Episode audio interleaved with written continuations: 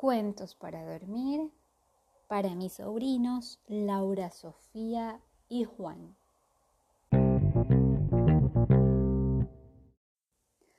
Hoy vamos a leer el libro Los cretinos del autor Roald Dahl.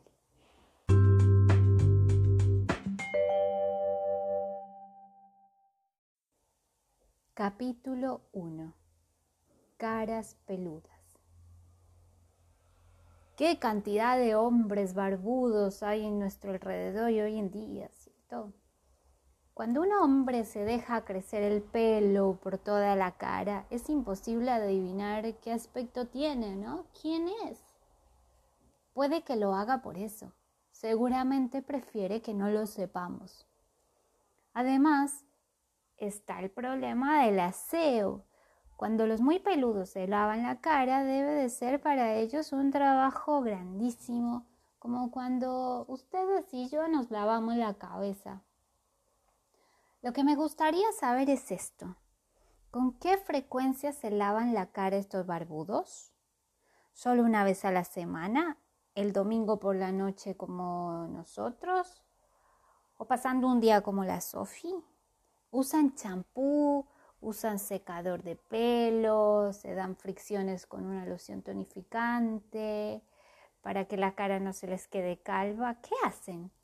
¿Van a la barbería para recortarse y arreglarse la barba o lo hacen ellos mismos con unas tijeritas mirándose al espejo del baño? ¿Qué harán, no? Yo no lo sé, pero la próxima vez que ustedes vean un hombre con barba, lo cual sucederá probablemente tan pronto cuando puedan salir a la calle, seguramente lo mirarán y empezarán a preguntarse acerca de este tipo de cosas. Capítulo 2. El señor cretino. El señor cretino era uno de estos hombres barbudos Toda su cara, a excepción de la frente, los ojos y la nariz, estaba cubierta por espeso pelo. El pelo le salía de todas partes de forma repulsiva, incluso de los agujeros de la nariz y de las orejas. Yo les voy a mandar la foto del señor cretino para que vean. El señor cretino Creía que esta pelambrera le daba un aspecto de gran sabiduría y majestuosidad, pero en realidad no tenía ninguna de las dos cosas. El señor cretino era un cretino, había nacido cretino y ahora a los 60 años era más cretino que nunca. El cabello de la cara del señor cretino no crecía suave y rizado como el de la mayoría de los barbudos. Crecía en forma de espigas que brotan tiesas como de las cerdas del cepillo de dientes. ¿Han visto que son duras? ¿Y con qué frecuencia se lavaba la, cara el señor cretino? La respuesta es nunca. ¿Se imaginan? Nunca. Ni siquiera los domingos. No se la había lavado desde hace muchísimos, muchísimos años. Capítulo 3 y último por esta noche. Barbas sucias. Como ustedes saben, una cara normal sin barba como la de ustedes o la mía, simplemente se pone un poco feíta si no se lava bastante a menudo. Y no hay nada horrible de eso. Por supuesto que no. Pero una cara con barba es algo muy diferente. Las cosas se pegan a los pelos, especialmente la comida, las salsas, por ejemplo, se meten entre los cabellos y se quedan allí. Y no, la, no hay nadie quien las saque. Tú y yo podemos frotar nuestras caras lisitas con un pañuelito y después rápidamente volver a tenerla limpia. Pero los barbudos no pueden hacer lo mismo. También podemos, si tenemos cuidado, comer sin desparramarnos la comida por toda la cara. Pero los hombres con barba no pueden.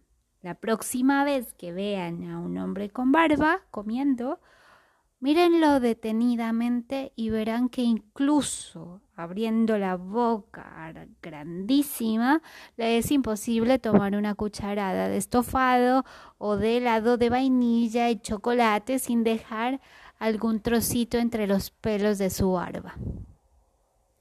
El señor cretino no se molestaba ni siquiera en abrir mucho la boca cuando comía. Por eso, y porque nunca se lavaba, siempre había cientos de restos de antiguos desayunos, comidas, cenas pegados en los pelos y distribuidos por toda la cara. Les voy a mandar la foto del señor cretino comiendo para que lo vean. Pero eso sí, no eran trozos grandes, ya que acostumbraba a restregárselos con el dorso de la mano o con la manga mientras estaba comiendo. Si lo mirabas de cerca, cosa poco apetecible, podías ver pegadas a los pelos pequeñas motitas secas de huevos revueltos, de espinacas, de salsa de tomate, escamas de pescados, hígado, pollo y todas las otras cosas desagradables que al señor cretino le gustaba comer y se quedaban en sus barbas. Fin del capítulo 3 y nos vemos mañana. Espero que les haya gustado estos primeros capítulos del cuento y seguimos mañana. Los amo mucho, mucho, mis moritos.